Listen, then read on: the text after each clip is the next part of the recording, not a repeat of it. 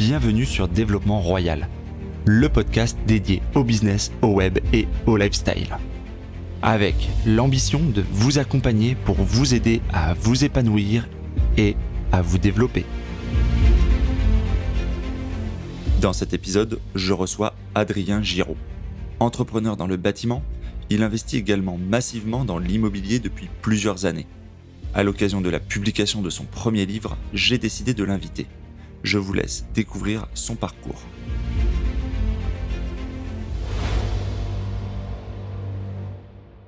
Avant de commencer l'épisode, je vous invite à me retrouver à la fin de celui-ci sur mon blog pour participer à un questionnaire pour m'aider à choisir le titre de mon premier livre sur l'immobilier.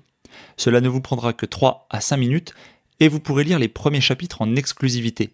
Vous pouvez retrouver le lien dans le descriptif de l'épisode. Je vous remercie d'avance pour votre aide.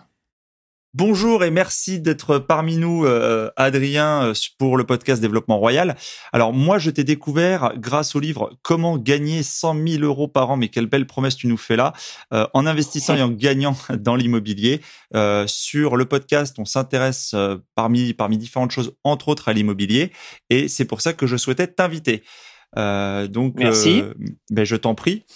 On va pouvoir, euh, on va pouvoir un peu, comme je t'ai expliqué, dérouler. Il y a un peu un canevas dans le podcast. Donc, on va commencer par ton ta présentation. Est-ce que tu peux nous dire quel âge tu as, d'où tu viens et quelle est ta profession?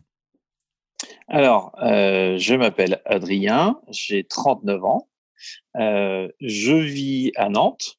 Et euh, à, ma profession, donc moi actuellement, je suis gérant d'une entreprise de seconde œuvre euh, qui intervient un petit peu toute France euh, sur des bâtiments euh, industriels. Euh, je suis marié, j'ai trois enfants. Donc, à propos de mon cursus, on va dire plus scolaire, moi j'ai arrêté l'école à 14 ans pour entrer dans l'entreprise familiale qui était une entreprise de peinture à l'époque. Euh, donc je n'ai pas fait, euh, on va dire, de grandes études, euh, ce qui m'a pas forcément empêché de, de réussir. Ok, donc on va on va pouvoir développer un peu euh, certaines choses parce que je pense que nos, nos auditeurs, enfin les auditeurs vont être intéressés par euh, ton parcours qui est quand même assez euh, atypique.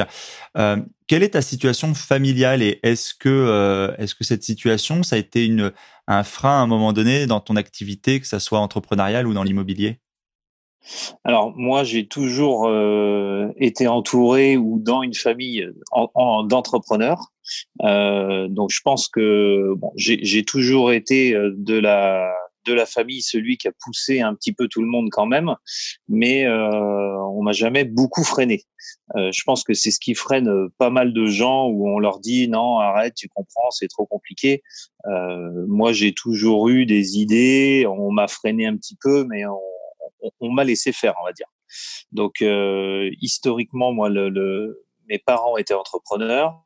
Euh, et aujourd'hui, euh, ma femme, elle aussi, a une entreprise. Donc, on, est un petit peu dans un milieu de gens qui, qui, aiment prendre des risques, on va dire. C'est, la serial family entrepreneur. Voilà, voilà, voilà. Exactement. Comment, euh, comment donc si on refait euh, l'historique un peu hein, dans, dans, pour revenir un peu à la genèse de ce que tu as fait, de ce que tu as construit, tu dis tu as une famille euh, d'entrepreneurs, tu as commencé à 14 ans après l'école. Est-ce que tu peux nous expliquer un peu ce que faisaient tes parents? Alors, mes, mes, parents avaient une entreprise, au, au, départ on avait une entreprise de peinture. Euh, donc moi, je pense que j'étais un peu prédestiné. Euh, alors maintenant, c'est peut-être plus vrai dans les dans les nouvelles façons de penser, mais mon père a toujours euh, m'a toujours conditionné euh, pour que je finisse dans l'entreprise familiale. Euh, donc on, on, travaillait souvent pendant les vacances ensemble. Enfin, moi, moi j'étais j'étais dans l'entonnoir euh, et à un moment j'aurais peut-être voulu faire autre chose, mais euh, j'ai quasiment pas eu le choix que de tomber dans l'entreprise familiale, sans vraiment savoir ce qui allait se passer. Euh, et il a fallu que je fasse que je fasse ma place à un moment donné tout seul quand même pour se créer une, une identité. T'es es un peu tombé dans la peinture. Certains c'est dans le chaudron de potion magique, toi c'est dans la peinture. Oui, voilà, exactement. Mais en fait, ce qui m'a vraiment plu au départ, c'était finalement l'ambiance où vraiment à l'école j'étais complètement bridé, ça ne m'intéressait pas du tout. Là, c'était, il fallait faire du boulot, mais à côté de ça, il y avait des moments sympas. Enfin, vraiment, il y avait la valeur du travail accompli. Euh, alors qu'à l'école, euh, vraiment, c'est, j'étais euh, complètement bloqué. Enfin, ça ne m'intéressait plus du tout. Alors que le milieu de l'entreprise m'a permis de m'exprimer et d'être heureux finalement. Et de t'épanouir. Est-ce que est-ce que tu peux nous expliquer, euh, moi je le sais, mais ça peut intéresser nos auditeurs par rapport à la différence d'échelle. Quelle était la taille de l'entreprise de, ton père en fait en peinture? Alors, euh, quand je suis rentré dans l'entreprise, euh, on était trois. Aujourd'hui, allez, on, va être une très grosse cinquantaine dans l'entreprise de ton père que finalement tu as élevé à un niveau différent, une échelle complètement différente. Oui, voilà. Et puis on a aussi euh, beaucoup, euh, on, a évolué parce que pour moi, euh, les clients s'orientent beaucoup plus sur plusieurs lots. C'est-à-dire qu'on ne fait plus que la peinture. Maintenant, on fait le faux plafond, le placo, le sol. En fait, les gens veulent un interlocuteur. Donc, on s'est adapté un petit peu à cette demande en prenant des équipes spécialisées par métier et, et on a appris aussi nous à les gérer parce que ça a été tout un apprentissage d'apprendre d'autres métiers. Mais c'est aussi, je pense, ce qui m'a plu. C'était le, les, les, défis les uns derrière les autres, non-stop finalement. Alors, tu étais prédestiné, on va, tu l'expliquer, à, à, rentrer dans, dans le milieu, euh, comment dire, de la peinture et de l'entreprise et du bâtiment. Mais qu'est-ce qui t'a donné envie de changer euh, d'échelle? Quel a été euh, T'avais pas spécialement de modèle du coup pour euh, grossir. Tu aurais pu rester dans une dimension, on va dire macro. Qu'est-ce qui fait que tu as vraiment pris du, de l'ampleur en fait? Et à quel moment ça s'est fait dès le début? Est-ce que ça a été par étapes? Comment ça s'est organisé? Alors ça c'est une très bonne question euh, parce qu'en fait euh, je me suis jamais posé de questions. Euh, tout s'est fait, euh, on va dire pas par hasard, mais un petit peu comme ça, et c'est une opportunité qui fait que on, on, la saisit ou pas, et on grandit ou pas. Mais moi je pense que j'étais un peu prédestiné à ça. Euh, et en fait, on a commencé à faire d'autres métiers parce que j'avais un client historique euh, qui, il y a une entreprise qui l'avait lâché et il m'a dit, euh, il faut que tu finisses ce placo. Sauf que moi, j'avais jamais fait de placo. J'avais vu d'autres entreprises faire, mais j'en avais jamais fait. Et euh, j'ai dit bon, allez, on relève le défi. C'était pas un très gros truc, mais on, a, on avait fini le chantier, on avait fait la peinture. Et le dossier euh, qui suivait, le client me dit bah fais le placo et la peinture. Donc je me suis retrouvé à devoir recruter quelqu'un. Et en fait, euh, euh, voyant qu'il y avait vraiment une demande euh, forte, euh, on s'est pas forcément freiné et on a suivi. On, a, suivi la demande et un chantier en entraînant un autre et tout, tout s'est fait en fait naturellement. J'ai jamais eu l'impression de forcer en fait. D'accord. Et, et, euh, pour tordre un peu le, le coup peut-être aux idées reçues, mais parmi les auditeurs du podcast, il y a plusieurs profils. Il y a des gens qui ambitionnent de créer quelque chose. Tu sais, c'est un peu ce, ce vieux fantasme dans la tête de certains. Euh, certains vont peut-être créer des choses et sont en train de se demander comment passer à une échelle différente parce qu'ils sont euh, sous statut auto-entrepreneur et autres.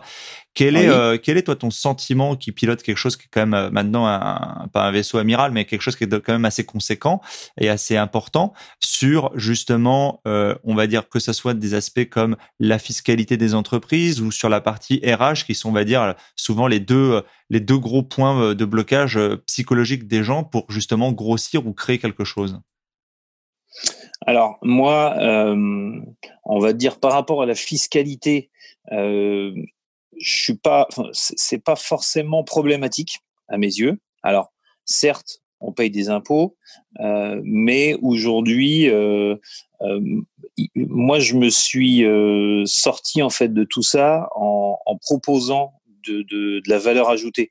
C'est-à-dire que le client qui me fait travailler va avoir des options, euh, il va avoir des choses qu'il n'aura pas forcément ailleurs. Donc, je vais réussir à vendre à, au bon prix. Et quand on vend au bon prix, on gagne suffisamment sa vie. Et après, on paye les impôts euh, qui vont en face. Mais euh, je, ne subis pas de plein fouet les, concurrences et d'entreprises étrangères et tout ça. Donc, le, dans les entreprises du bâtiment, vraiment, je pense qu'il y a des choses à faire parce que il y a une demande vraiment énorme de clients. Donc moi la fiscalité ça c'est pour moi pas un problème. Euh, et après la, la, partie RH bien sûr il y a des soucis. Euh, moi j'essaie d'être le, le, le, plus euh, honnête et franc possible. Et franchement, euh, allez euh, sur le lot il y en a il y a toujours quelques petits soucis, mais globalement ça se fait quand même, mais les gens voient à qui ils ont affaire. C'est-à-dire que euh, j'essaie de montrer l'exemple. Euh, le matin, j'arrive euh, en premier, le soir, je pars en dernier. Alors, je ne sais pas si c'est un exemple, mais les gens voient que je travaille pour eux. Donc, il y, a quelque part une reconnaissance, je pense. Je comprends ce que tu veux dire. Si tu devais, comme ça, dans tes annales, ressortir les, là où les grandes difficultés que tu as pu rencontrer dans ce parcours, est-ce que euh, est-ce qu'il y a quelque chose comme ça qui te revient à l'esprit et comment tu as pu euh, euh, dépasser ce, ce, point qui pourtant pouvait paraître assez insurmontable? Alors, on a. Qu'est-ce qu'il y a eu comme points les plus difficiles? Du travail, j'en ai toujours eu. en fait, le, le, point peut-être le plus compliqué où les gens qui ont une entreprise s'en rendent pas forcément compte, c'est l'aspect sécurité chantier.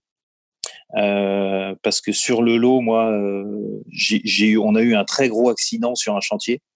Euh, où on a été reconnu non responsable, mais sur le coup, euh, on s'est pris en pleine euh, en pleine face tous les problèmes inhérents à tout ça. Et là, quand vous êtes en face de l'inspection du travail, là vraiment, on, se croit tout perdre ou donc c'est on avait déjà mis pas mal de choses en place. On en a remis plus après. Mais vraiment, à ce moment-là, euh, on se dit, euh, on a, enfin, il faut vraiment anticiper tout l'aspect sécurité, l'aspect réglementaire. Ça, c'est le plus important. Euh, hors de question d'intervenir si tous les contrats sont pas signés, ce qu'autrement n'existe pas sur le chantier. Enfin, c'est vraiment tout ça où, du jour au lendemain, on, on peut louper un chantier. Au pire, on gagne pas d'argent, par contre, tout ce qui est réglementaire et euh, autorisation euh, d'intervenir sur les chantiers, les marchés signés, tout ça, euh, ça c'est des choses qu'on n'anticipe pas trop, parce qu'on privilégie le boulot et on se retrouve, parfois, on peut se retrouver dans des situations vraiment compliquées où on se dit, voilà, ça peut faire couler la boîte d'un claquement de doigts. Donc ça, c'est vraiment le conseil que je peux donner. Et donc tout ça, ça t'a amené effectivement à, grossir au niveau euh, de, tes, euh, de tes revenus et, d'un point de vue personnel, tu as décidé en fait, hein, ce que tu expliques un petit peu dans, dans, le livre, sans spoiler le livre bien évidemment, euh, tu as décidé de te lancer dans, dans l'investissement immobilier. Alors, ta casquette d'entrepreneur du bâtiment a certainement dû aider, tu pourras nous en, nous en dire davantage, mais est-ce bien ça la motivation, c'est-à-dire l'envie en tant qu'entrepreneur, chef d'entreprise, de se dire je vais me constituer un patrimoine, etc. Ça a été ça là, ta motivation? Alors, euh, si, on continue un petit peu dans la trame conseil, euh, moi, je conseille toujours de faire de l'immobilier. Euh, alors pour une raison, moi en fait, je, n'avais jamais visualisé ça, alors que je suis vraiment idéalement placé pour en faire. mais c'est une vraiment une méthode qui est, qui est très intéressante pour avancer dans la vie. Et moi, j'ai commencé en fait à 18 ans euh, où euh, mes parents désiraient euh, ce que les fiestas le week-end étaient un peu trop bruyantes, que je quitte le domicile familial. Et il y avait une petite maison à vendre. alors j'habitais dans un, j'habitais pas à Nantes dans cette période-là. j'habitais dans une toute petite ville et il y avait une maison à vendre à 15 000 euros, qui était à 500 mètres de chez mes parents. Et en fait, je l'ai rénovée moi-même euh, donc ça, ce que les, les, les, gens ne peuvent pas forcément faire, elle m'est revenue à 45 000 euros. Et le jour de la crémaillère, j'ai un agent immobilier qui est passé et, et euh, il me dit euh, bon, allez, lundi, je te trouve quelqu'un qui te l'achète 150 000. Bon, je dis écoute, euh, on en reparle lundi si tu veux, mais pas de souci. Et effectivement, le lundi, euh, coup de téléphone, il me dit tu peux passer signer les papiers. Euh, la maison, euh, il y a une offre à 150 000 euros. Et ça, vraiment pour moi, ça a été déclencheur parce que je me suis dit, mais en, en l'espace de peu de temps, euh, par rapport à, à l'énergie euh, déployée dans l'entreprise, euh, là, ça a été d'une facilité déroutante. C'est un, un, truc que je maîtrisais euh, sur le bout des doigts. Euh, T'achètes, tu revends, tu gagnes 100 000. Enfin, c'était voilà. Ça, ça à 18 ans. à 18 ans. Euh, donc ça, ça a vraiment été le point de départ où je me suis dit, bon, là, faut, faut, faut que je fonce parce que il y a, y a, une brèche ouverte. Euh, c'était en quelle année euh, C'était en quelle année, si tu peux nous, nous préciser? Alors, euh, on est, eh ben, c'était dans les années 2000. D'accord. Voilà. Et alors, à 18 ans, 100 000 euros dans la poche, tu vas voir tes parents, tu dis, tu dis ça, qu'est-ce qui se passe? Euh, alors, je, je me souviens pas de, de, de cette discussion-là. Euh, alors, mes parents avaient déjà rénové des appartements, donc euh, on va dire on, on était euh, déjà un petit peu sachant ou euh, euh, eux m'avaient pas, je n'ai pas souvenir de, de, de, leur réaction par rapport à ça en fait. Enfin, on n'a jamais été, enfin bizarrement, mais je pense que c'est aussi une des une des grandes euh, une des grandes leçons que j'essaie de donner dans le livre, si on peut dire que je peux donner des leçons, c'est vraiment il faut être passionné aussi.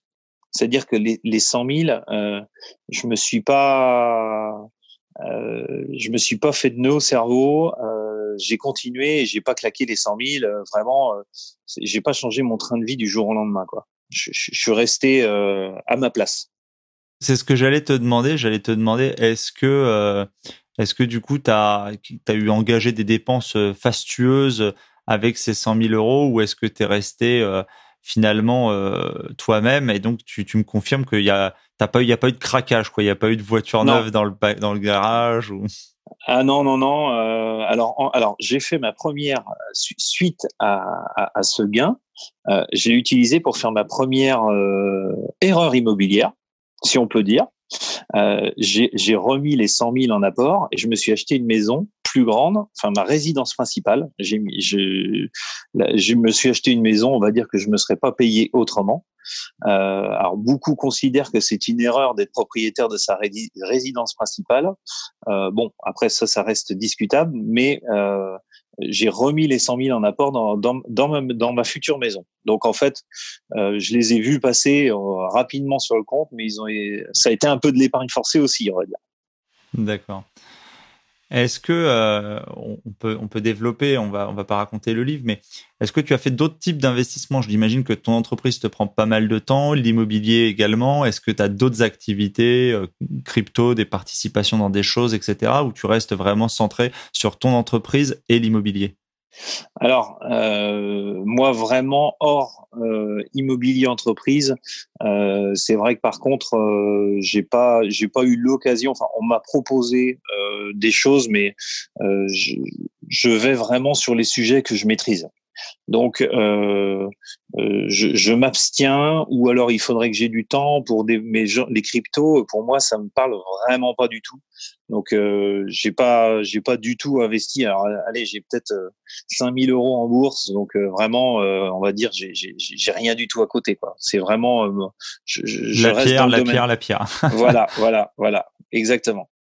Tu en, tu en parles, mais pour les auditeurs, est-ce que tu peux simplement euh, introduire? Tu, as une méthodologie, tu as une typologie de biens en particulier que tu achètes, ou est-ce que tu fais, on va dire, en immobilier, hein, on va parler de location courte durée, d'immeubles de rapport, du nu, du meublé, du pavillon, de la rénovation, etc. Est-ce que tu restes centré sur un type d'opération ou est-ce que tu touches à des tas de choses différentes et euh, à la limite, à chaque fois, c'est une nouvelle, euh, une nouvelle découverte pour toi ou est-ce que tu réitères chaque fois un peu la même chose? Euh, alors j'ai fait, alors euh, c'est au début, euh, on va dire, de ma carrière immobilière. Euh, j'ai commencé, alors j'ai toujours allé sur 90% des biens que j'ai, j'exploite en nu. C'est-à-dire que on, on fait du déficit foncier. Donc c'est achat, travaux et location nue. Et après, les travaux sont déduits euh, des, des, revenus fonciers. Donc ça, j'ai toujours globalement euh, exploité ça au maximum.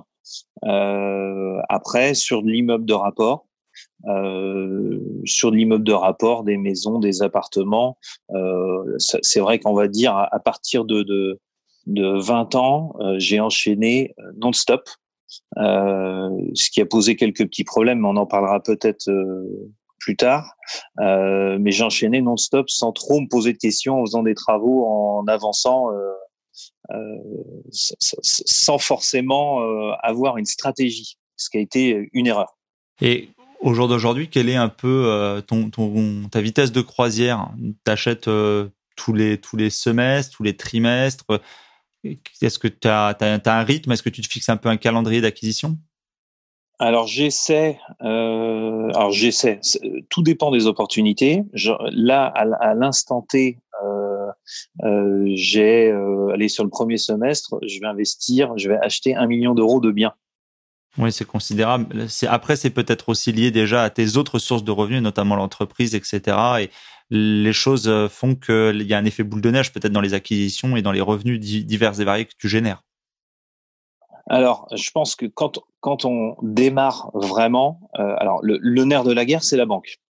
Euh, là maintenant, je pense que j'ai réussi à prouver que j'y arrivais. Donc, euh, je commence à, on va dire, à diversifier. Je sais que la banque me suit, donc je peux actionner sur des, des, des choses un peu plus exotiques. Alors, type, je viens, je viens d'acheter une antenne télécom c'est-à-dire qui est loué à Orange, euh, Free euh, et, et SFR ou Bouygues, je sais plus un, un, autre. Euh, et donc, donc ça, c'est une opération où personne ne penserait aller. Moi, j'ai vu le truc passer. Je me suis dit, attends, forcément, tout le monde aura toujours besoin d'antenne. Euh, il y, en a même, enfin, il y aurait même besoin de mailler un peu plus. Donc, j'ai vu l'opportunité passer. Je, je l'ai fait parce que je suis rodé et je sais que la banque me suit. Bon, ah, raconte-nous, combien vaut une antenne, euh, une antenne relais et où est-ce que tu as vu cette, euh, cette trouvaille? Alors, euh, alors, tout simplement sur le Bon Coin où c'était une annonce un peu exotique qui euh, comment c'était formulé euh, il y avait un titre un peu accrocheur je me suis dit tiens c'est rigolo genre genre vent, vent, magnifique antenne trois pièces? non, même pas. C'était, euh, c'était plus. Euh, comment c'était formulé euh, Bien atypique pour prendre de la hauteur, quelque chose comme ça. J'appelle. Euh, j'ai bon, j'appelle pour prendre des renseignements parce qu'en fait il y avait ni photo. Enfin dans, dans l'annonce, on savait pas ce que c'était.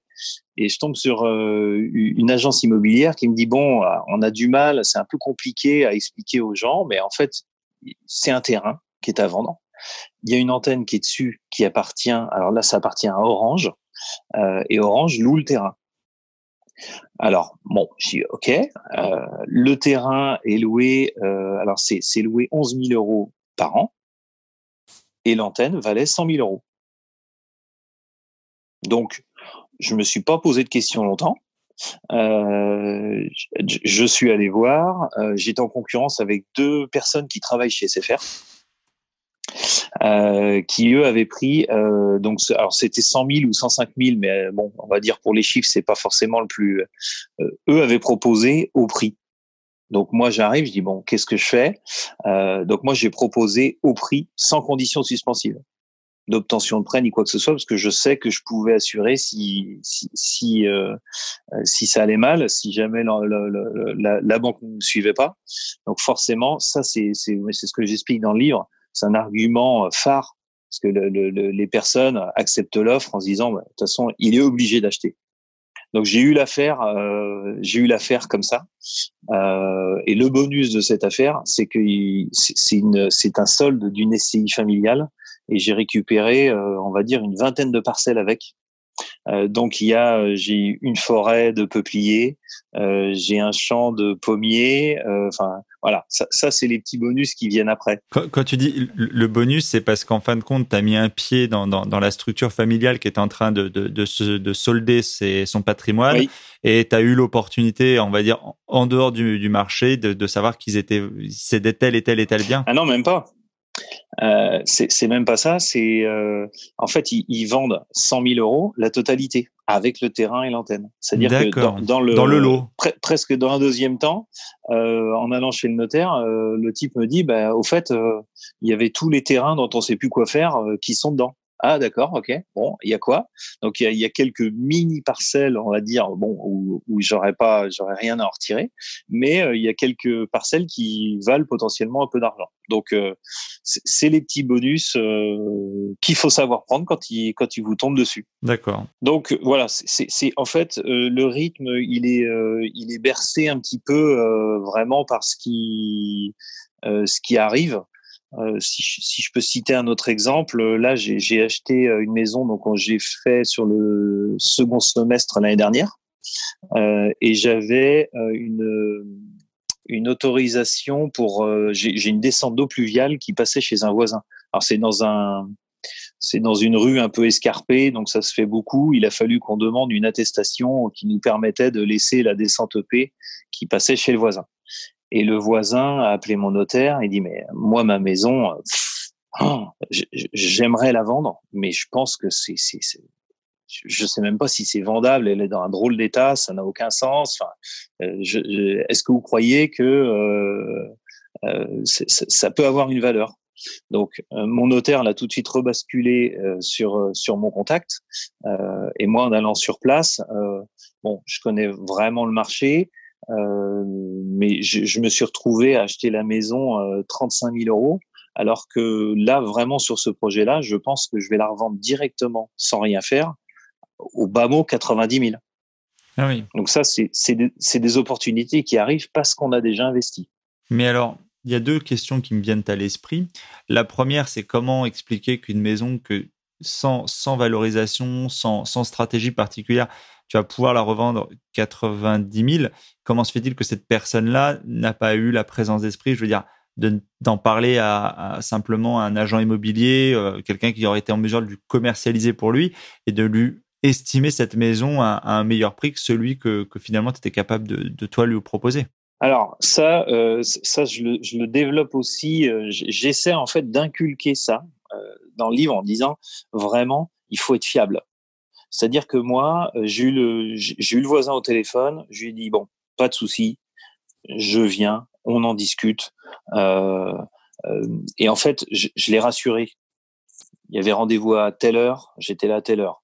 J'ai visité, je lui ai dit, écoutez, moi, je proposais tel prix.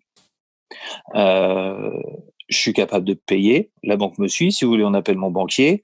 En fait, je, l'ai rassuré, je l'ai empêché. Alors après, est-ce que c'est louable ou pas euh, Je sais pas. Mais moi, à, l'instant T, je pouvais proposer ce prix-là. Et en fait, il s'est pas posé de questions parce qu'il s'est dit, ce mec-là, il est sûr. Je vais avoir mon chèque. Je vais pas avoir d'emmerde. Tu as, profité d'une opportunité, c'est-à-dire qu'effectivement, lui n'a pas plus cherché que ça à valoriser ou à se renseigner, etc. Et finalement, euh, si tu avais euh, euh, si tu avais été trop timoré ou que tu avais mis trop de temps, peut-être qu'il aurait eu euh, d'autres conseils ou d'autres idées euh, de se renseigner. Mais là, c'était l'opportunité. fallait en agissant vite, tu as vu la possibilité d'emporter à ce prix-là. Voilà, je suis venu une fois, je lui ai dit c'est comme ça. Enfin, clairement, je peux payer. voilà, c'est vraiment, mais de toute façon, c'est la règle partout. Il faut être fiable. C'est-à-dire qu'aujourd'hui, euh, moi, je, suis, c'est clair et net. Euh, je, il faut pouvoir se, se, balader dans la rue sans problème, mais même l'entreprise, c'est pareil. Moi, je, je, ne dois rien à personne. C'est réglo. Et quand on est réglo, les affaires arrivent toutes seules finalement. Donc Adrien, tu es, euh, es l'auteur d'un livre qui est consacré à l'immobilier. Alors c'est assez, euh, assez particulier d'écrire un livre. Tu étais déjà très occupé entre ton entreprise et, tes investissements. Pourquoi tu as décidé d'écrire ce livre? Alors, je n'étais pas prédestiné à, écrire un livre, même j'avais jamais forcément euh, réfléchi à ça. sauf que j'ai fait un constat d'échec. j'ai accumulé plusieurs erreurs qui m'ont fait tomber dans le, le, phénomène cash squeeze. Et en fait, j'avais lu plein d'ouvrages euh, plein de, de, documentation sur l'immobilier et j'avais jamais lu euh, vraiment. En fait, tout, tout, le monde explique euh, le parcours, euh, ce qu'ils ont réussi à accumuler, mais j'ai jamais trop lu de livres où il y avait des solutions euh, pour pallier à tout ça. Donc, pour revenir, le cash squeeze, en fait, c'est c'est quand on a plus de revenus fonciers que de travaux à déduire. Parce que moi, je, je partais du constat où je louais en nu, euh, donc en fait, quand on loue en nu, il faut faire des travaux. Et euh, j'ai acheté, j'ai accumulé, euh, j'ai même acheté des biens où il y avait zéro travaux. Et en fait, j'ai foncé sans trop me poser de questions. Euh, et euh, il y a le beau jour où mon comptable me dit bon, il va falloir payer 30 000 euros d'impôts. Sauf que j'avais les crédits en face, donc matériellement c'était compliqué.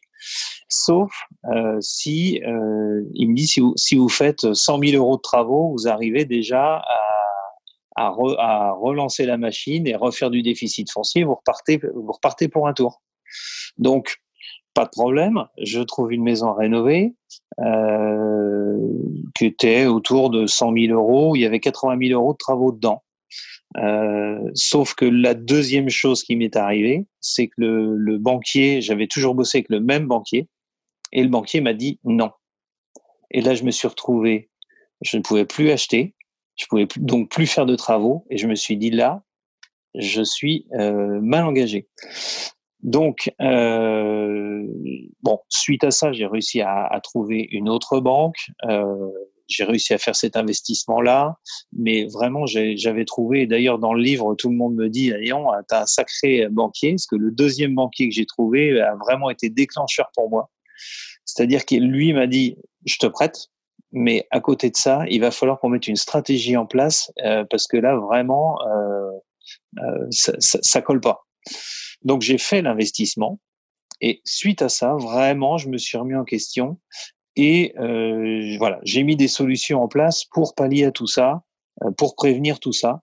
Et c'est pour ça que je me suis dit, il faut que j'écrive un livre pour écrire mon histoire, ce qui m'est arrivé et ce qu'il est possible de mettre en place en fait. Voilà. Donc en fait, pour ceux qui ne maîtrisent pas le, cette problématique, mais qui est, assez courante en fait dans les gens qui font du, des opérations immobilières avec du déficit foncier, donc du nu, c'est que en fait, t'enchaînes les opérations, tu es toujours obligé d'être dans une espèce de cavalcade en fait d'acquisition et de génération de déficit, parce que pour tes impôts, ce qui est pris en compte, c'est pas euh, ton réel, c'est-à-dire en fait toutes tes charges ne sont pas prises en compte. Il y a qu'une partie notamment de ton crédit, c'est-à-dire une partie euh, des intérêts d'emprunt qui sont pris euh, en compte, alors que 100% de tes loyers, eux, sont pris en compte. Voilà. Et ce delta, en fait, euh, il y a un manque à gagner, on va dire pour toi, mais ça, c'est pas pris en compte par les impôts et ça génère en fait une imposition sur la base de tes revenus locatifs, sans prendre en compte 100% de tes charges, notamment 100% de ton intérêt d'emprunt, mais uniquement sur la partie 100% euh, de pardon de ton de ta mensualité d'emprunt, mais uniquement la partie intérêt d'emprunt. Et en plus, ces intérêts, euh, ça a vraiment, euh, les intérêts, ça a vraiment chuté. donc, il y a quelques années, moi, quand j'ai commencé, les taux étaient à 4,50. donc là, il y avait vraiment des déductions. Là, on est vraiment, il y, a, plus grand chose à déduire. donc, donc après, enfin bon, après par rapport au déficit foncier, enfin il y, aurait plein de choses à en dire, mais en fait, virtuellement, quand on arrive à faire les travaux, euh, on paye notre impôt tout de suite. C'est-à-dire qu'à la sortie, on est moins fiscalisé. Mais bon, je vais, je, ouais, on va revenir sur la sur la question parce qu'on a débordé un petit peu, qui était donc la raison de la de l'écriture de ce livre. En fait, elle est partie du fait que tu as été en tant qu'investisseur, tu lisais les livres des autres, tu jamais été euh, conseillé sur la problématique dans laquelle tu allais rentrer euh, au bout d'un moment avec justement cette cavalcade du déficit foncier. Et tu as décidé d'écrire à ce sujet parce que tu trouvais que c'était un peu le, le, le vide euh, sur ce sujet-là dans, les, dans, dans, dans, la littérature spécialisée autour de l'immobilier.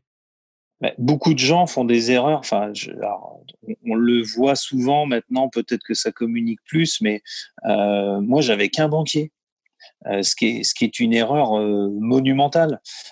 c'est, c'est, mais ça, je le dis et je le répète dans le livre en disant attention, euh, il, faut vraiment se méfier. Euh, il faut au, minima, à minima deux banques, euh, parce que là, moi, je me suis retrouvé où je ne pouvais plus emprunter, parce que trouver pour faire des travaux, à la limite, c'était pas un problème.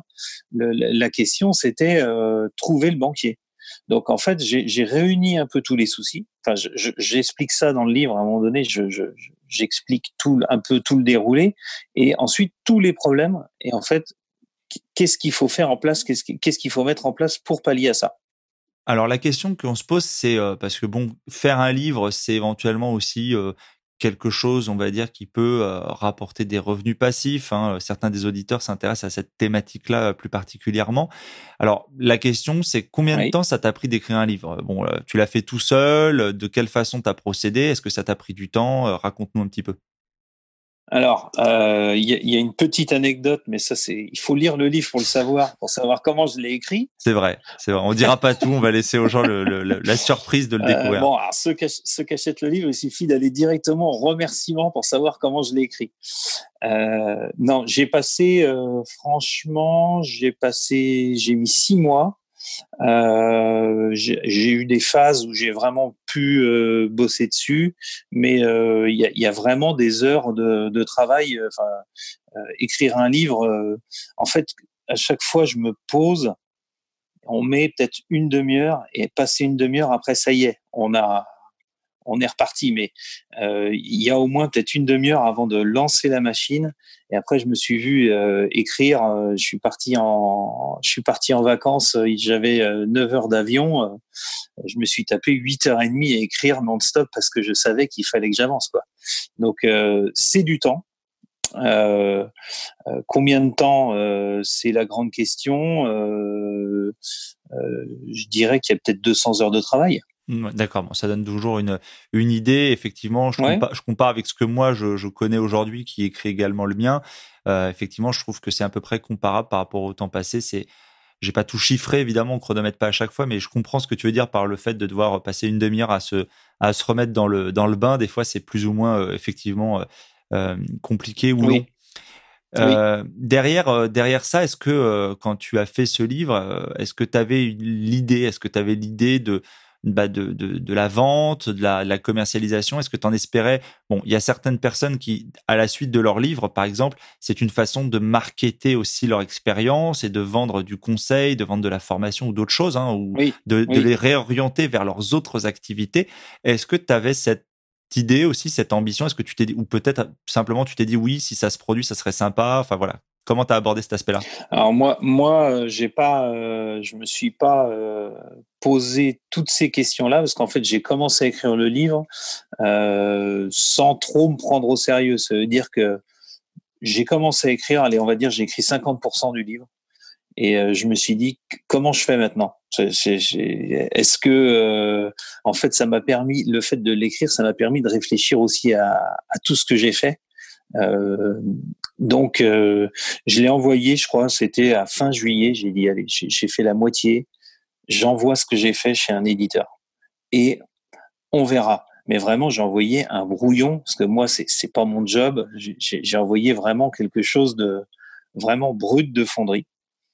Euh, donc, je, suis parti en vacances, j'ai envoyé, et début septembre, l'éditeur m'a rappelé et il me dit euh, j'ai lu, ça me plaît. Est-ce que tu es capable de finir? Je dis bah euh, si on se enfin je, vais finir de toute façon c'est dans dans mon ADN ce que je fais je promets euh, ce que je promets je le fais. Donc euh, lui il a vraiment apprécié le fait qu'il y ait du vécu je raconte des histoires, je, vraiment tout ce qui m'est arrivé. Donc en fait c'est parti comme ça, mais jamais j'ai eu un plan en me disant je fais le livre, après je vais faire ceci ou cela c'était pas du tout au départ euh, le, j'avais pas du tout cette ambition voilà c'était pas prémédité. Ok. Euh, l'éditeur que tu as trouvé euh, c'était donc le fruit du hasard tu n'as pas contacté d'autres et ça s'est fait on va dire premier contacté premier premier signé quoi. Oui oui oui quelles sont, euh, quelles sont les retombées économiques de la vente d'un livre? Aujourd'hui, le livre est disponible depuis combien de temps? Est-ce que tu peux un peu nous en parler ou est-ce que c'est confidentiel par rapport à ton, ton contrat? Alors aujourd'hui, euh, en fait, euh, alors j'ai appris aussi un petit peu euh, ce que je connaissais pas du tout ce métier-là. Euh, donc, quand vous sortez un livre, vous, en fait, les compteurs sont relevés le 31 décembre. C'est-à-dire que on va, on va, on va mettre des chiffres. Il y a dû avoir à peu près 1000 livres directement d'envoyer dans les librairies, chez Cultura, la Fnac, chez, tous les, enfin, dans, dans toutes les librairies. Et ça a été mis en stock. Et l'éditeur me dit bon, maintenant, euh, est-ce que ça va se vendre? Est-ce que ça va se recommander? Ou alors, si ça se vend pas, il, il nous les renvoie. Ça veut dire qu'il y a peut-être, euh, je sais pas, quatre ou cinq mois avant de vraiment avoir un retour. Euh, euh, soit ça revient, soit ça recommande. Enfin, il y a, y, a, y a, un petit, euh, y a un petit moment pour que ça se lance. Suspense. Il y a un suspense, suspense. Voilà. Donc euh, aujourd'hui, je sais que, ça se recommande pas mal. Après les, les, les, ventes, moi, il est sorti depuis avril. Aujourd'hui, j'ai pas, j'ai pas trop de retour là-dessus. Après, je vois que j'en vends parce que j'ai mon compte Instagram où euh, j'ai quand même pas mal de gens qui viennent me poser des questions. Enfin, je, je vois que ça, il y a une mouvance un petit peu. Euh, après, je regarde le classement. Euh, enfin, sur, Amazon, c'est pareil. Euh, je vois régulièrement. Enfin, je, je, me fais, je me fais contacter. Euh, après, les chiffres, euh, voilà, j'ai pas les chiffres de vente aujourd'hui. Je les aurai en janvier l'année prochaine. D'accord. Et, et, contractuellement, quel est le, le deal normalement euh, Moi, j'avais euh, en tête l'idée que, enfin, le chiffre de 1 ou 2 euros par livre vendu, c'est, tu confirmes, c'est ce sorte de grandeur? C'est euh, alors ça dépend de la quantité de livres vendus, euh, mais on va dire c'est entre 8 et 10% D'accord. De la valeur de, alors je crois que c'est du prix de vente hors taxe ou, mais c'est ça. En gros, c'est ça. D'accord. Je reviens sur, euh, sur ton livre. Alors, on va, on va pas spoiler les, les, les auditeurs. On leur laisse le, le soin de le découvrir hein, par euh, mon magnifique lien en bas de, en bas de l'épisode, bien évidemment. Oui. Tant qu'à faire. Mais euh, tu parles de différentes stratégies. Bon, tu as principalement fait euh, du nu oui. te concernant. Oui. Tu as, as, fait surtout de la, des, des, des pavillons. En fait, tu as surtout fait, as, as fait pas mal de, de, de, de maisons, de choses de ce type, en fait, avec des extérieurs en tout cas un petit peu. Oui. Alors j'ai fait plein de plein d'investissements différents, euh, mais voilà aujourd'hui je, me focalise un petit peu euh, parce que je j'essaie de, de, chercher ce que les gens veulent. C'est-à-dire les gens ils veulent un balcon, un terrain. Euh, donc j'ai fait des immeubles de rapport aussi, mais là aujourd'hui je, je, vais essayer de chercher maison, appartement et balcon, tout ça, parce que je sais que dans ma stratégie je vais revendre et pour moi, j'essaie je, je, quand même de miser sur une plus-value.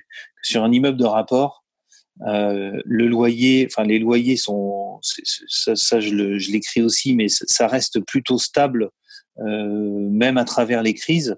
Le, les loyers augmentent de 1 ou 2% régulièrement. C'est-à-dire qu'un immeuble de rapport, s'il vaut 200 000 euros, euh, il vaudra pas 300 000 dans deux ans. Parce qu'une maison, bien acheté, rénové, euh, moi j'ai déjà des locataires qui me proposent des prix où je peux faire une plus-value de 50, 60 000 euros dessus. Donc j'essaie un peu de me focaliser là-dessus, euh, su suivant les affaires qui se, qui se présentent à moi. C'est vrai que moi qui, reçois des gens avec différents profils et notamment qui discutent avec, euh, même indépendamment du podcast, avec des investisseurs immobiliers, je trouve que c'est un peu ta, ta, marque de fabrique. C'est-à-dire que dans le paysage des gens que je connais qui font de l'immobilier, peu finalement font du nu parce que euh, on va dire c'est plutôt l'adage des anciens bailleurs et investisseurs immobiliers euh, ancienne école on va dire beaucoup disent le meublé c'est mieux que le nu pour des raisons fiscales alors euh, les auditeurs pour ceux qui ne sont pas familiers, je, leur laisserai le soin de se renseigner pour pour quelles raisons. Alors on parle souvent du LMNP comme dispositif de fiscal. Donc c'est vrai que toi, c'est un peu particulier. Ta stratégie est un peu différente et cette stratégie de vouloir faire euh, des plus-values. Il y en a également une autre que que on a dit en que tu m'as dit que tu voulais partager avec nous, hein, qui est un peu euh, aussi euh, ta marque de fabrique sur l'histoire de revendre à soi-même. Alors déjà, pour en revenir au déficit foncier, je pense que maîtriser c'est à mes yeux la meilleure méthode parce qu'on peut aussi faire baisser son revenu fiscal de référence. C'est-à-dire que si on fait euh, si, jusqu'à hauteur de 10 700 euros, si on fait, euh, si on a trop de travaux à déduire, euh, on, en déduit sur son revenu fiscal de référence et ça rebascule sur l'année d'après. Donc je pense qu'il y a vraiment un gain euh, quand même à, à utiliser ça. Euh, et après, en fait, une des solutions pour, éviter, parce que on va dire passer une dizaine d'années, vous avez soldé le déficit de travaux sur chaque euh, chaque bien que vous avez euh, vous avez rénové. Donc moi, ce que je fais, dans, le livre j'écris ça, je donne des exemples. On va dire, je pars du constat, passer 12 ans, chaque bien que j'ai acheté, je me pose la question de le revendre. C'est-à-dire que soit je le revends à un particulier, à mon locataire ou autre, ou alors je, me suis créé une SCI qui, elle, est à l'IS, euh, et je, me rachète à moi-même, via ma SCI, les, les biens. C'est-à-dire que je refais un emprunt, je rachète, et en fait, moi, je récupère environ la moitié de la somme investie. C'est-à-dire si j'avais investi 200 000 euros 12 euh, ans avant, il me reste 100 000 nets et le bien est toujours à moi. donc ça, j'explique tout le mécanisme dans le livre. Tout à fait. Donc on va pas, on va quand même laisser un peu de, un peu de matière dans le livre et on va pas dévoiler euh, tous les secrets. Mais effectivement, c'est une méthodologie qui est assez intéressante. On se posera juste la question, hein, légitimement, est-ce que c'est difficile de convaincre une banque de prêter pour finalement t'enrichir? Parce que quand elle, quand tu rachètes par le biais de la SCI LIS, euh, ce que tu as acheté avec la SCI ou en nom propre, hein, euh, par exemple, est je veux dire, il y, a une visibilité, il y a une transparence pour ton partenaire banquier, et est-ce que ça lui pose un souci ou pas de payer plus cher et finalement te le donner, pas te donner, tu vas lui rembourser, mais est-ce que ça lui pose un souci? Alors moi, c'est pareil, je donne des exemples concrets. Euh, quand quand il y a une grosse plus-value potentielle, je préfère le revendre parce que évidemment, même dans la SCI il faut que ça couvre. C'est-à-dire que euh, j'ai un prix de vente maximum pour emprunter et, que les loyers payent, euh, payent, les mensualités. Et donc, euh, je, ça pose pas de problème aux banquiers parce qu'en fait, à, l'instant T, euh, moi je récupère, on part sur un bien à 200 000, je récupère 100 000. Donc forcément, euh, il, ah, faut le replacer dans la banque, euh, faut le laisser vivre euh, chez, eux, mais euh, eux ont quand même cette caution là. Euh, et en fait, ce qui est compliqué en immobilier, c'est passer ce fameux cap, parce que là, euh, quand on peut commencer à faire ça, là, les banques commencent vraiment à suivre parce que vous avez bouclé la boucle. Et souvent, les gens, enfin, c'est difficile d'attendre 20 ans le remboursement du crédit. là, on va dire, passer 12 ans, ça y est, on y est, mais c'est pas juste un peu de cash flow, c'est vraiment la moitié, quoi. Enfin, ça, ça, cube sur des grosses sommes. Tu dis que le cap du partenariat avec le banquier, euh, pour ceux qui nous écoutent et qui rencontrent, tu vois, un blocage au bout de 3, 4 biens, 5, 6 ans, etc. Ce vrai cap, c'est le nombre de liquidités, notamment des liquidités acquises par rapport à la première revente. Alors, je pense à quelqu'un d'autre en tête qui m'expliquait que euh, au bout du deuxième ou troisième bien, le deuxième ou troisième bien était destiné à être arbitré assez rapidement pour justement dégager une plus-value qui permettrait aussi d'avoir une certaine forme d'assise et de montrer je sais le faire. Et ça, ça change beaucoup après dans le discours avec le banquier, c'est ça? Ah oui, Enfin, moi, je vois typiquement euh, euh, la SCI LIS si euh, il suffit de, de, faire un gros, enfin un gros capital social, il peut très bien être pris 50 000 euros pour mettre dans le capital social. Euh, là, tout de suite, ça pèse parce que les gens voient que vous avez 50 000 euros bloqués. Il ne s'agit pas de les utiliser pour acheter cash. Il hein, faut toujours faire un crédit, mais euh, ça n'a plus du tout le même discours. Et le banquier, vous êtes chez lui depuis 12 ans, il voit que ça s'est bien passé. Et là, vraiment, euh, ça permet de vraiment amorcer. Enfin, là, je vois aujourd'hui, euh, moi, les partenaires banquiers, ils ne voient plus du tout du même œil. C'est presque, tiens, quand est-ce que tu en fais un autre? Tu parlais de la relation avec le banquier. Alors, dans les auditeurs, moi, j'en connais quelques-uns que j'ai déjà rencontrés. c'est parfois, il peut y avoir des points de blocage. Est-ce que ça a été compliqué d'arriver à un degré de confiance. Est-ce que tu te rappelles quel a été le moment de bascule? Est-ce que c'est à la deuxième, à la troisième, à la dixième opération? Est-ce que c'est vraiment, selon toi, lié à l'augmentation peut-être de tes revenus, lié à ton entreprise à la santé de ton entreprise? Bon, on se dit que forcément, ça doit jouer, ça va peser dans la balance. Mais euh, est-ce que tu, pour toi, c'est lié à autre chose? Est-ce que c'est le fait d'avoir été toujours rentable sur tes opérations? Enfin, euh, est-ce que c'est le moment où tu as eu suffisamment de cash sur les comptes? Est-ce que tu sais vraiment ce qui a permis de, de, de, on va dire, de solidifier ton rapport avec la banque et de te permettre, on va dire, bah, pas d'être nos limites, mais d'être beaucoup plus suivi et soutenu? Alors, j'ai jamais eu vraiment beaucoup d'épargne parce qu'en fait, tout le, quand on a une entreprise qui, qui a de la croissance, euh, on, on, garde le bénéfice pour le réinjecter, pour avancer. Donc, euh, alors, on va dire, j'ai de bons revenus, mais euh, euh en fait, c'est souvent c'est quand on stabilise où euh, là vraiment on, on, peut récupérer de l'argent. Après, l'entreprise a toujours bien fonctionné. Euh, maintenant, je relativise les choses euh, par rapport aux banquiers. C'est sûr que j'aurais jamais pu faire tout ce que j'ai fait s'il n'y avait pas l'entreprise qui fonctionnait derrière. Euh, après, est-ce qu'il faut en faire euh, autant que moi pour arriver à être rentable et heureux? Euh, C'est l'autre question. Ça veut dire que enfin, moi, ça se fait, on, on fait ça naturellement euh, parce que c'est comme ça. C'est une passion, ça se fait, clac, clac, une affaire passe.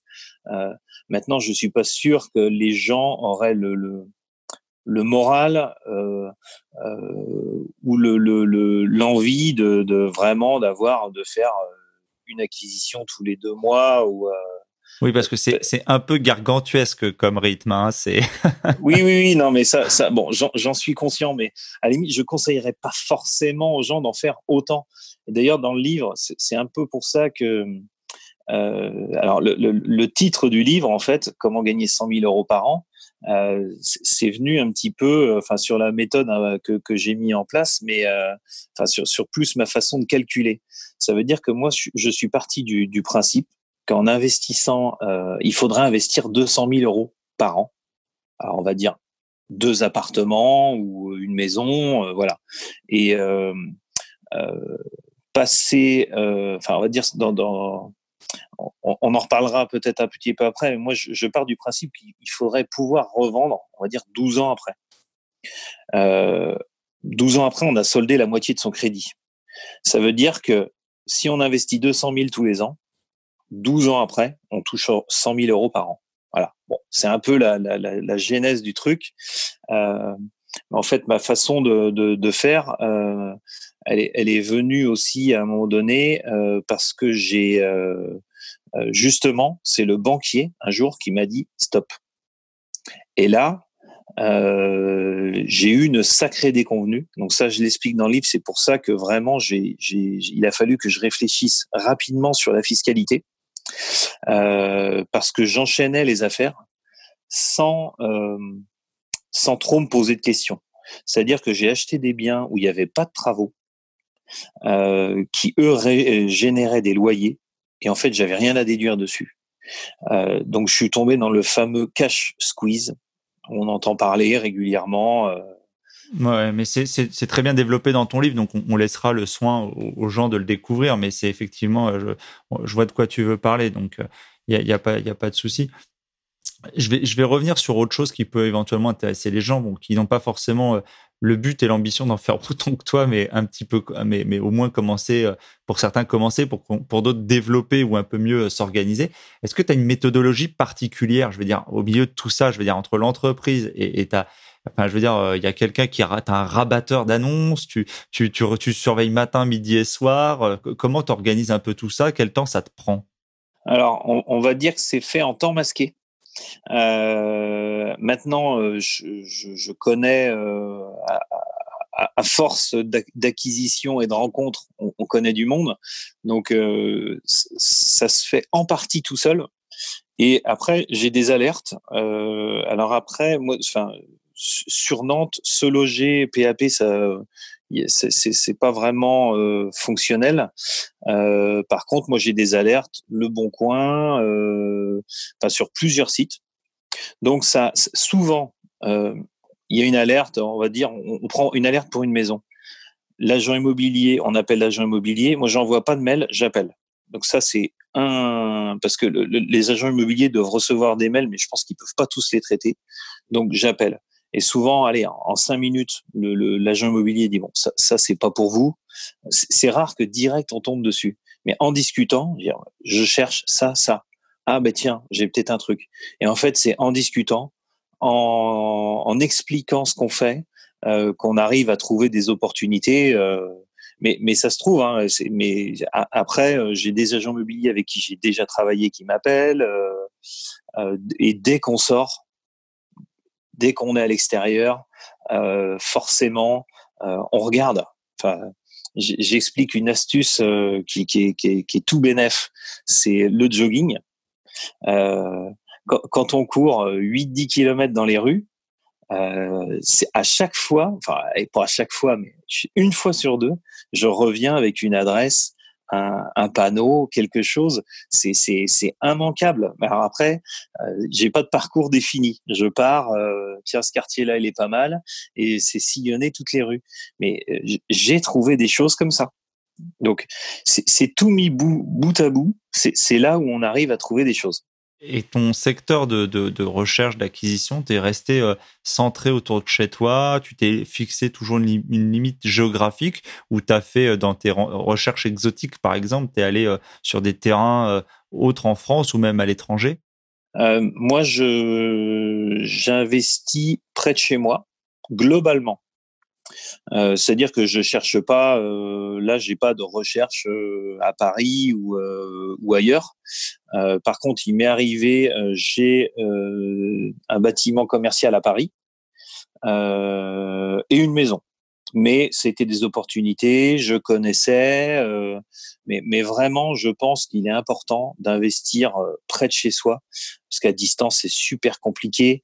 Euh, les, les, villes d'un quartier à l'autre, euh, je, je, vois typiquement, moi, le marché nantais, euh, à 500 mètres près, on n'est plus du tout dans le même dans la même optique. Donc moi, je, je cherche vraiment dans, sur les lieux que je que je connais et où je, je connais les quartiers parce que c'est très très important.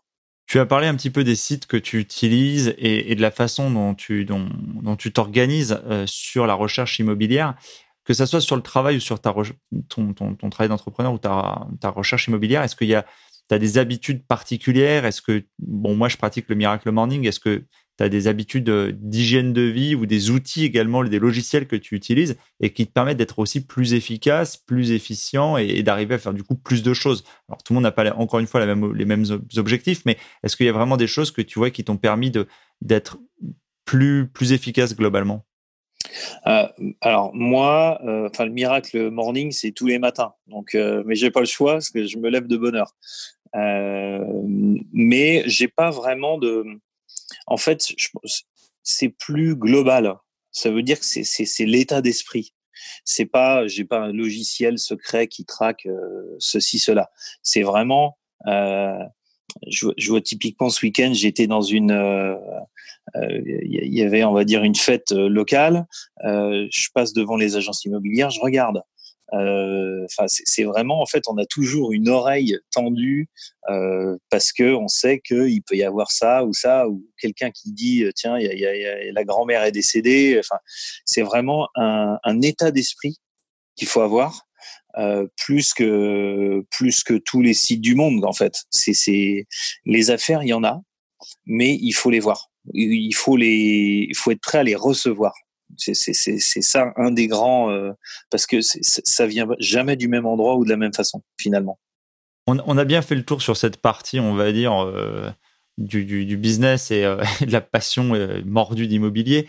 je fais un petit, un petit encart qui est un peu, qui est pas vraiment une deuxième partie parce que c'est souvent moins long que la première mais sur justement les à côté, ce que tu fais en dehors de, de, ton travail et de ta passion euh, de, de, la pierre. Est-ce que, euh, bon, je te suis un peu sur les réseaux sociaux, est-ce que Qu'est-ce que tu fais à côté en fait? Bon, t'aimes bien voyager. Est-ce que, est-ce que d'ailleurs le fait de, faire toutes ces activités, c'est de générer aussi de l'argent, hein, parce que c'est pas un mot tabou, hein, faut pas en avoir peur. Est-ce que l'objectif, il y a un objectif quelconque, c'est-à-dire d'arrêter de travailler, de voyager plus, de faire plus de choses? Est-ce qu'il y a, il y a quelque chose euh, comme ça, une espèce de, de, de, de rêve à long terme? Alors nous, euh, enfin vraiment, on essaie euh, de voyager, de faire les plus belles choses possibles sur les créneaux qui sont dispo. ça veut dire, j'ai fait sur, allez, sur les cinq dernières années, US, Japon, Australie, l'Italie, et cet été j'étais en Grèce alors, on part trois semaines euh, sans se poser de questions. Ça veut dire qu'on vraiment on met le paquet euh, pour euh, visiter, voir vraiment s'ouvrir au monde en fait. Ça, ça c'est un un axe principal. c'est un peu un, un, fil conducteur, c'est-à-dire qu'on sait qu'on bosse toute l'année. Euh, mais alors après, moi, avec mon entreprise, je peux pas. Enfin, vraiment, la coupure, c'est août, on va dire, comme tout le monde. Euh, mais euh, vraiment, les vacances d'août, c'est le gros break euh, où euh, on se permet, enfin, on, on, bénéficie en fait de, de, tout ce qui est mis en place parce que on n'est pas limité en budget et si le voyage il coûte, il coûte et c'est tout.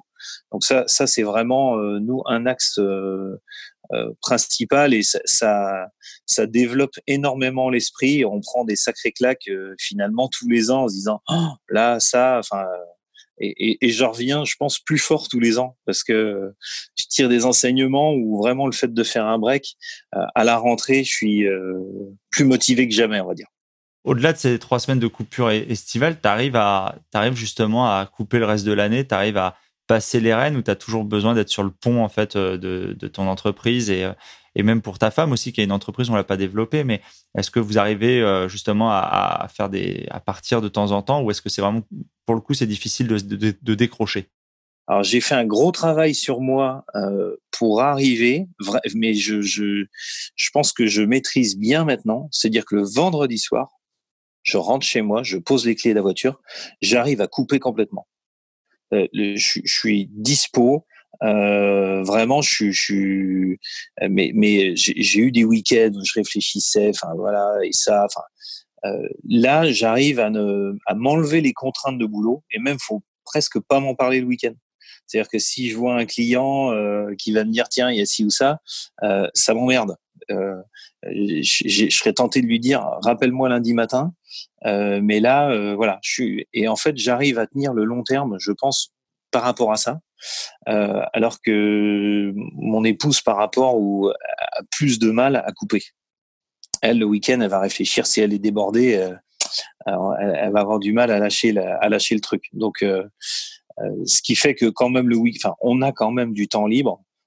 les week-ends, j'arrive à bien lâcher quand même quel est du coup le, prochain trip, défi ou objectif que, tu te fixes ou voyage que tu vas tu projettes de faire et qui te donne aussi un peu comme ça la motivation au long cours de, continuer à, enchaîner ou à bosser dur? En fait, euh, moi, j'ai pas besoin de motivation pour bosser ça se fait, on va dire, tout seul. Euh, là, le prochain voyage euh, prévu, euh, alors je dois partir une semaine en octobre ou novembre, on n'a pas encore décidé euh, où on allait, parce qu'en général, je pars une semaine euh, juste avec mon épouse. Donc ça, c'est pas encore tranché, mais probablement l'année prochaine, road trip aux US en, avec camping-car on partirait trois semaines. Mais c'était un peu l'idée de départ. Euh, donc à cinq, euh, euh, c'est un gros voyage organisé, mais c'est un, peu le projet pour l'année prochaine. Ok. Alors, j'ai coutume de clôturer un peu cet épisode de podcast avec les lectures du moment. Qu'est-ce que qu'est-ce que tu as actuellement sur ta table de chevet que tu as envie de partager avec avec les, auditeurs? Ou quel serait le livre en tout cas que tu recommandes qui t'a particulièrement marqué ou, ou, plus ces derniers temps? Bon, on va pas Évidemment, le tien sera dans les liens de l'épisode, mais est-ce que tu as... je dis le mien, le mien. Il y a que le mien. J'en ai jamais lu un autre. non, alors il y en a eu plusieurs. Euh, alors, euh, je pense rapidement. Pour moi, le, livre euh, euh, qui, qui, vraiment m'a touché, c'est la biographie d'Elon Musk, où vraiment, quand on lit ça, on, ça nous remet à notre place. Ça veut dire que euh, on n'a rien fait. Il y, a des personnes, il y a, voilà, il y a des personnes qui me voient comme un extraterrestre. Quand lui, on voit ce qu'il a fait, euh, voilà, on se dit vraiment, Euh, moi, moi, ça m'a vraiment beaucoup euh, marqué euh, à la force du, du, du, à force de courage. Euh, personne croyait en lui. Le mec, il est allé au, il est allé au charbon. Il fait les choses. Je sais pas comment ça finira, mais vraiment, euh, ça, ça, m'a vraiment boosté. Je fais une aparté pour les auditeurs et, pour toi, je partage aussi. Je suis dans celle de Schwarzenegger actuellement. Ah, J'ai lu aussi. Ça, ça ça vaut le détour aussi. C'est, c'est pas triste. Je l'ai lu aussi. Euh, alors Schwarzenegger, il a fait pas mal d'immobilier. Euh, donc euh, je, je l'ai trouvé pas mal. Je l'ai trouvé pas mal. Alors en biographie, j'en ai fait pas mal. Après, pour, pour aider les investisseurs, deux qui peuvent aider aussi, c'est, alors Bernard Arnault et Patrick Drahi. Alors pas forcément, c'est plus pour la méthode. C'est-à-dire que eux, euh, vraiment c'est fait comme des investisseurs immobiliers. Ça veut dire le maximum d'emprunts, euh, le montage où on se dit c'est un peu quand même tendu. Euh, et en fait, on s'aperçoit qu'il y y a vraiment toujours des méthodes. Enfin, typiquement, enfin les, les deux, hein, c'est euh, création d'une société qui rachète une autre et ainsi de suite. Et vraiment, on se dit bon, c'est possible. Alors, il faut que la banque suive, mais ça aide à réfléchir à tout ça. Euh, après, j'ai lu, euh, qu'est-ce que j'ai euh, J'ai un des livres déclencheurs pour moi, vraiment, ça a été aussi, enfin déclencheur, c'est le livre d'Olivier Seban. tout le monde mérite d'être riche, parce qu'en fait, on le lit sans avoir l'impression d'apprendre quelque chose. Et tous les amis à qui j'ai prêté ou à qui j'ai conseillé, ils ont, tout le monde a investi derrière. C'est-à-dire que ça, ça, ça, je sais pas comment, euh, comment c'est formulé, mais c'est insidieux. Et en fait, on est quasiment, euh, c'est un, une, une aide à, celui qui veut investir, qui est prêt à flancher. Euh, il lit tout le monde mérite d'être riche et vraiment après il dit bon allez, il n'y a pas de sens, faut, faut que je le fasse. C'est facile, je vais le faire. Et euh, j'ai la base, je vais y aller. Donc ça, c'est un des livres aussi qui qui, qui, qui m'a aidé ou qui me fait toujours. Euh, c'est un des livres que je conseille. On mettra tout ça dans les liens de l'épisode. Euh, on va clôturer sur est-ce qu'il y a une citation ou une phrase que tu te répètes, un espèce de mantra que tu aimes particulièrement, que tu, qui te définit ou que tu aimes bien euh, et que tu aimerais nous partager? Alors, euh, je, répète souvent, alors on, me chambre un peu avec ça. Je ne sais pas si c'est bien ou pas, mais souvent, je prends la moins pire des décisions parce qu'il n'y a pas forcément la meilleure. Donc dis bon, euh, et, et, souvent je vois euh, mes, mes gars disent tiens qu'est-ce qu'on fait là et tout. Dis ben, prends la moins pire des décisions. Donc à chaque fois ils me disent oui ben, évidemment euh, oui ok mais mais en fait voilà c'est ça c'est si on attend toujours que tout soit euh, euh, tous les astres soient alignés on fait rien. À un moment donné il faut y aller et il faut y aller de la moins pire des façons. Donc c'est un peu mon ma, ma c'est ma phrase. Allez, dernier conseil alors pour ceux qui, qui voudraient se lancer, qui, qui hésitent à, créer une boîte, l'auto-entrepreneur qui hésite à embaucher, à grossir, à passer en SASU, en SAS, etc. Ou, ou celui qui veut, euh, euh, qui a fait un achat en Pinel et qui décide maintenant de passer à autre chose. Euh, quel dernier conseil tu pourrais donner à, tous ceux qui nous écoutent? Alors moi, ce qui m'a beaucoup aidé, ou c'est un peu le, ça a été un peu le fil conducteur, c'est que le fait d'investir, ça libère. Alors faut, faut, faut, comprendre la globalité. Ça libère l'esprit. C'est-à-dire que moi, je pense que j'ai investi en immobilier pour une chose, c'est que dans l'entreprise, j'ai pris beaucoup de risques. Euh, et ça peut être vice-versa. Hein, mais euh, je sais que si demain tout s'écroule, il me restera ça. Et en fait, ça m'aide à voilà de, de développer sur. J'ai fait l'immobilier et l'entreprise, mais j'estime que les deux ne peuvent pas tomber en même temps. Donc, euh, j'ai jamais eu peur d'investir parce que je me suis toujours dit bon, de toute façon demain si ça si ça flanche, euh, j'aurai l'autre côté qui sera qui me rattrapera. Donc le fait de, de, de faire ça, ça, ça, je pense que ça, ça peut aider euh, euh, les investisseurs en herbe, on va dire. Super. Eh bien, merci beaucoup, Adrien, pour ce partage pour le podcast. J'espère avoir l'occasion, et je n'en doute pas, de te revoir prochainement. Et puis, euh, n'hésite pas, euh, n'hésite pas surtout à, à en parler à, à, tes proches, à tes connaissances pour qu'ils rejoignent éventuellement le, le podcast. à bientôt. Ciao, ciao. Salut. L'épisode est maintenant terminé. J'espère que vous l'avez apprécié, qu'il vous a inspiré. Si oui, pensez dès à présent à vous abonner. Et si vous voulez m'aider à faire vivre ce podcast, alors je vous invite à laisser un commentaire ou une évaluation sur iTunes ou sur la plateforme que vous utilisez. Cela me permet d'améliorer le contenu et de le faire connaître à un plus grand nombre de personnes. Et pour vous remercier de votre aide, je ferai chaque mois un tirage au sort parmi les nouveaux contributeurs et j'offrirai une heure de coaching ainsi qu'un bon d'achat de 20 euros sur Amazon. Le nom du gagnant sera publié sur Facebook. Vous pouvez bien sûr me retrouver sur ma chaîne YouTube ainsi que sur Facebook, Twitter et Instagram. Je mettrai les liens dans le descriptif de l'épisode et sur le site internet www.développementroyal.com. Je vous dis à bientôt pour de nouveaux épisodes. Si vous êtes arrivé à la fin de ce podcast, alors permettez-moi de vous proposer un passage à l'action. Si vous voulez apprendre à vous organiser pour devenir plus efficace dans votre business et dans votre vie, alors dans ce cas, inscrivez-vous à ma formation Super Organisée. C'est simple, il vous suffit de suivre le lien dans le descriptif de l'épisode ou sur le site www.développementroyal.com.